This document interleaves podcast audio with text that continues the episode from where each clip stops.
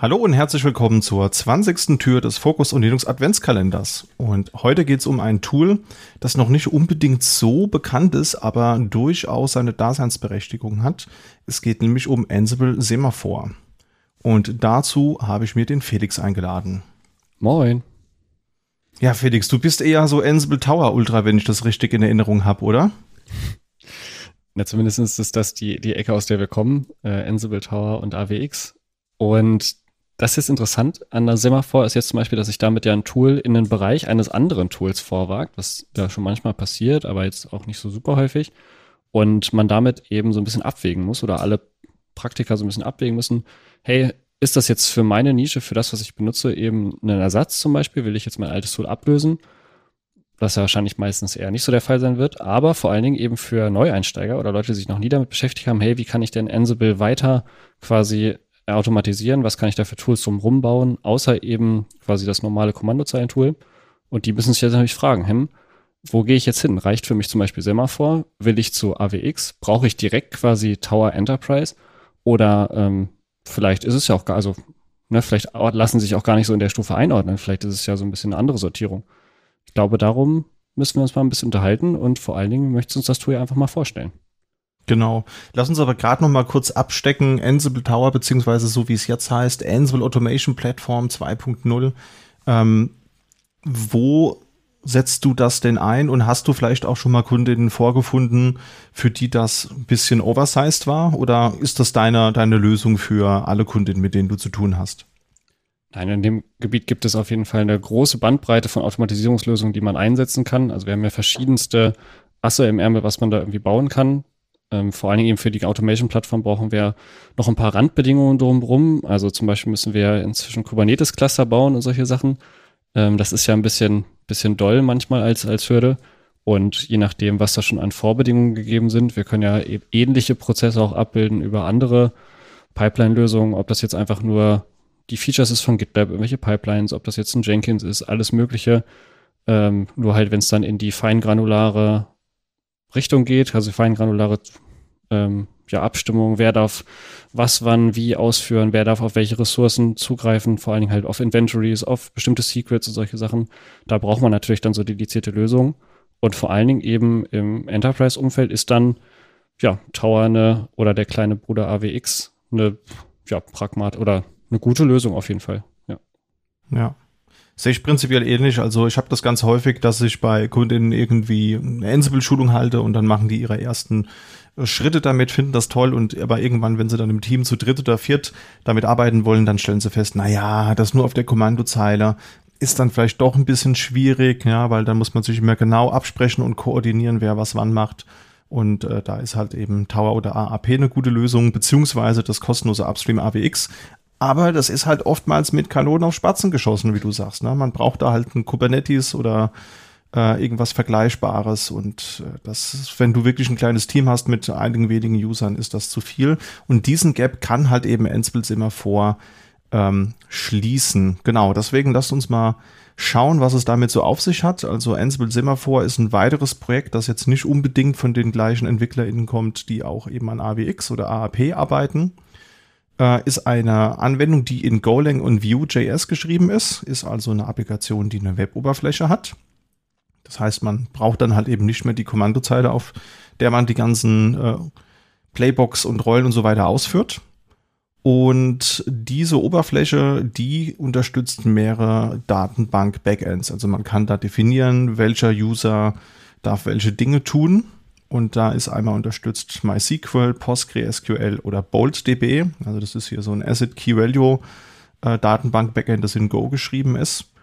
Und der Haupt Use Case für dieses Tool ist es eben, Playbooks auszuführen. Sei es manuell, das heißt, man hat eine GUI, kann dann halt eben auswählen, welche Playbooks da zur Verfügung stehen, kann die dann manuell auch ausführen. Oder halt eben auch gescheduled, dass man zum Beispiel so Dinge tut wie einmal am Tag immer einen, einen Rollout auf einer Reihe von Servern durchführen beispielsweise.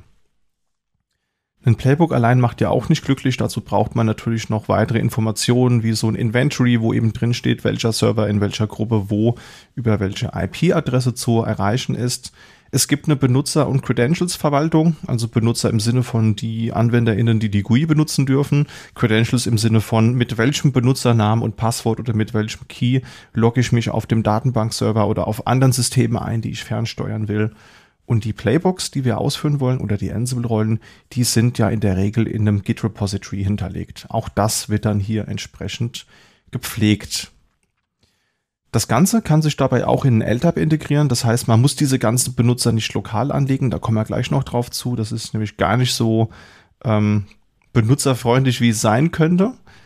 Also man kann das auch einfach sich direkt aus einem LDAP-Verzeichnis ziehen. Das Ding hat selbst auch wieder eine REST-API. Das heißt, die Knöpfe in der GUI, die kann man sich auch theoretisch wieder in einem Skript zusammenbauen, ja, dass das automatisiert geschieht beispielsweise. Man könnte auch ein Ansible Playbook schreiben, das über die REST API auf Ansible Semaphore ein, andere, ein anderes Ansible Playbook ausführt. Also so viel dazu. Und es gibt eine Telegram-Integration für ben Benachrichtigungen. Das sind so die, die fünf Key-Features, die wir hier mal zusammenfassen können. Und das ist natürlich nur eine Teilmenge von dem, was eben AAP kann, ne, Felix? Ja, genau. Das ist ja, also wo ist zum Beispiel, was die Frage könnte ich schon mal stellvertretend stellen, also stellvertretend für alle Stellen, um da so einen Unterschied mal rauszuarbeiten. Ähm, bei Semaphore gibt es keine Ausführungsumgebung, oder? Also keine Execution-Container oder ähnliches, sondern im Prinzip passiert alles auf dem Host, auf dem ich das halt installiert habe. Genau, richtig. Das ist ein großer Unterschied. Man kann ja dann so, Ansible nennt das ja Execu Execution Environments, dass man sich so einen kleinen Container baut, wo eben deine Ansible Runtime mit spezifischen Plugins auch installiert ist, Dinge, die du von der Ansible Galaxy zum Beispiel haben möchtest. Das gibt's hier nicht. Also, das ist auch einfach nicht für so große Setups gedacht, muss man ganz ehrlich sagen. Deswegen, auf der Maschine, wo man es installiert oder in dem Container, ähm, wo das Ganze ausgerollt wird, da ist eben ein Ansible Core installiert bei dem Container-Image ist es die 2.13.6. Ja, und dann kann man natürlich auch auf die Konsole und kann sich da Ansible-Module nachinstallieren. Genau. Aber dadurch, dass es zum Beispiel, also viele Ansible-Nutzer werden das kennen, das ist, man spürt an vielen Stellen oder eigentlich an jeder Stelle von Ansible immer den unterliegenden Core. Das haben nicht alle Tools, dass man halt tatsächlich so doll merkt, quasi in welcher Sprache es geschrieben hat und wo eigentlich das Ganze herkommt. Bei Ansible ist diese Kopplung zu Python halt sehr stark. Also man merkt unter anderem relativ häufig das Paket, also dass man bestimmte Dependencies von pip braucht oder zum Beispiel ne, solche, solche Sachen, dass äh, bestimmte Dinge halt mit bestimmten Python-Versionen einfach besser funktionieren, einfach weil dazwischen keine Kompilierungsschicht steht, sondern weil halt die Plugins, die man halt oder die Module, die man in den Playbooks benutzt, direkt an den Interpreter des Host-Systems halt gehen.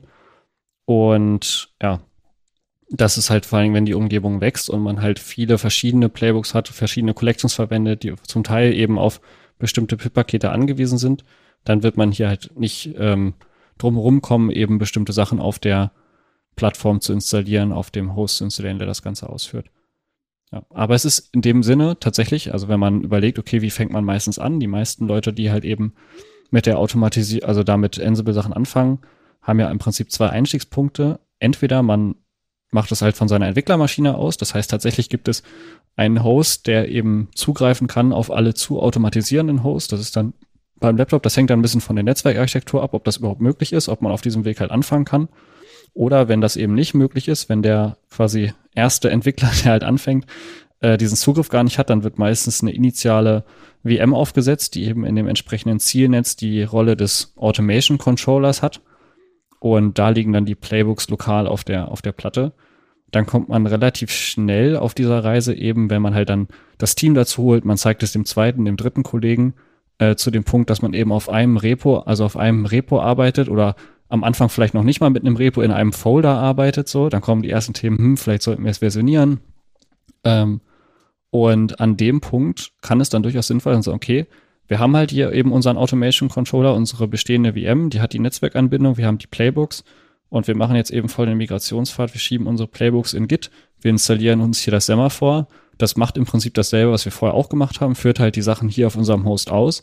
Aber wir haben halt eben die Möglichkeit, lokal zu entwickeln, unsere IDEs zu verwenden, zum Beispiel in Git zu pushen und dann halt auf Play zu drücken ähm, und schon mal eben diesen ersten, diese erste Evolutionsstufe zu machen auf diesem Pfad halt zur Automatisierung, also ne, mit, mit Ansible. Ja. Also von daher sehe ich genau an der Stelle eigentlich einen Sweet Spot für dieses Tool, weil eben auch die Integration von AWX dann wieder schon ein Step ist. Vor allen Dingen eben seit die Installation ähm, primär eben ein Kubernetes erfordert Äh, weil es noch ein Tar auspacken war, war das vielleicht nicht so ein großes Ding. Aber damit holt man sich dann natürlich noch mal einen, einen großen Stack rein. Also da kann ja. schon mal so ein Projekt eskalieren und sagen, okay, was brauchen wir denn jetzt alles, um sicher äh, eine Kubernetes zu betreiben? Wenn man dann zum Thema Kubernetes Storage kommt für die Datenbanken darunter, dann hat man schon mal ein ganzes anderes Projekt an der Wacke. Also von ja. daher.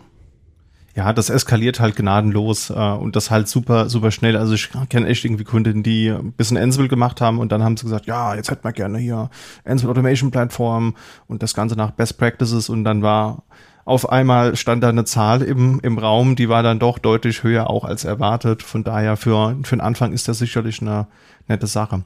Kommen wir vielleicht noch mal gerade kurz auf die Paketformate. Wir haben ja gerade schon ein bisschen über ähm, die Tatsache geredet, dass es hier keine Execution Environments gibt. Und äh, ich hatte schon gesagt, dass es das auch als Container-Image gibt für Docker und Podman.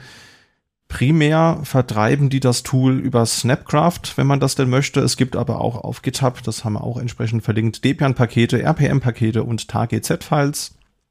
Das Ganze gibt's neben Linux auch für BSD, für macOS und Windows und das halt jeweils auch für x86 64-Bit und für ARM, also ARM 32 und 64-Bit, wenn ich mich recht entsinne.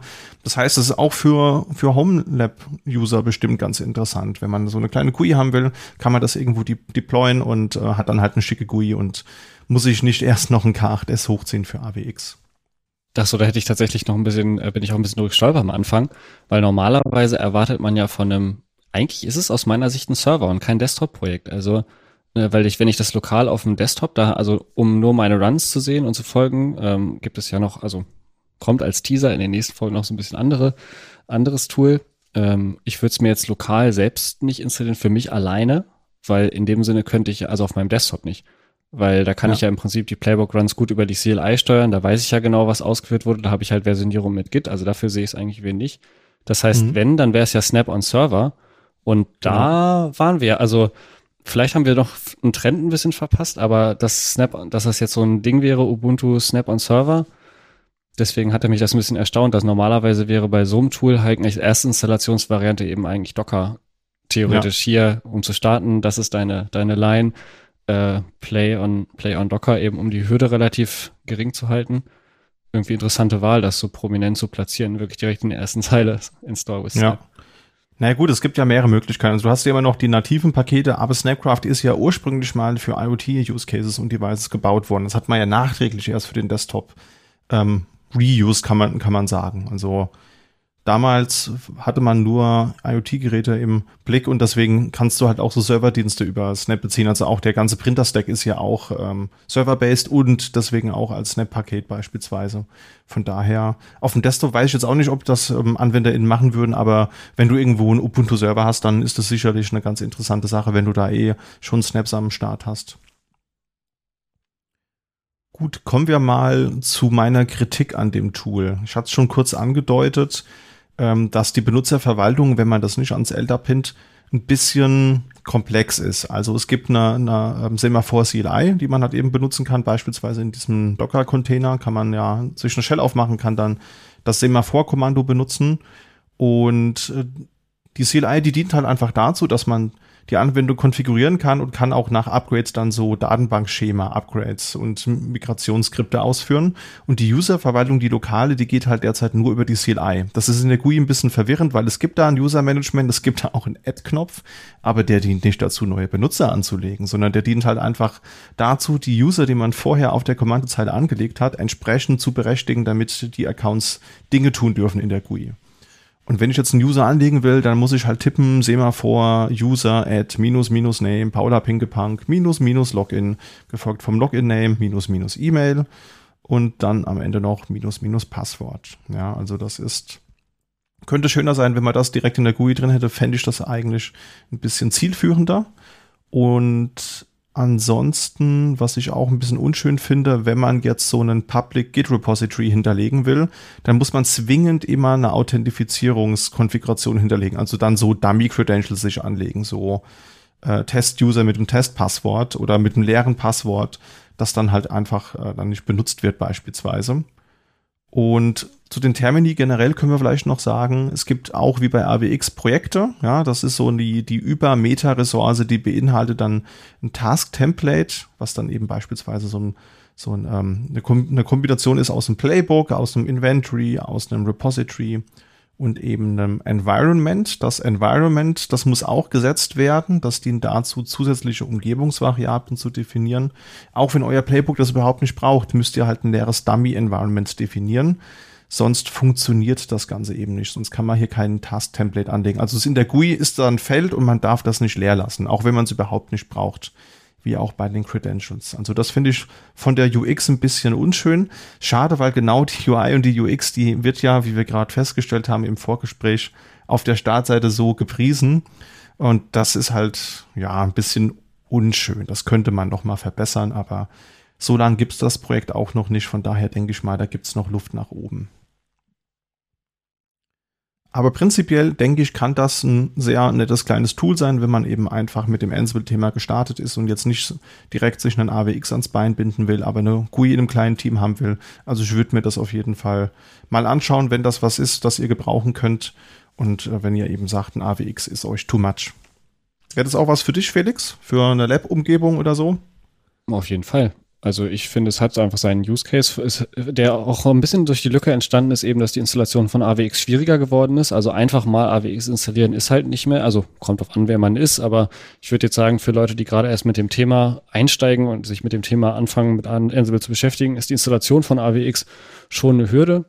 Und eben diese Lücke füllt das Tool eigentlich gut, ähm, bietet die wesentlichen Features, die man eben braucht für diesen Start hat eben tatsächlich durch die API sogar die Möglichkeit, als erste Automatisierungsplattform so ein bisschen zu dienen, auch um äh, Webhooks von externen Tools anzunehmen. Das heißt, ich kann halt ein, relativ einfache Workflows bauen von zum Beispiel mein Jira meldet sich halt eben mit einem Webhook bei meinem ähm, bei meinem Semaphore und führt halt dann ein Playbook aus. So habe ich in, keine Ahnung, paar Stunden direkt meinen ersten Self-Service-Job gebaut.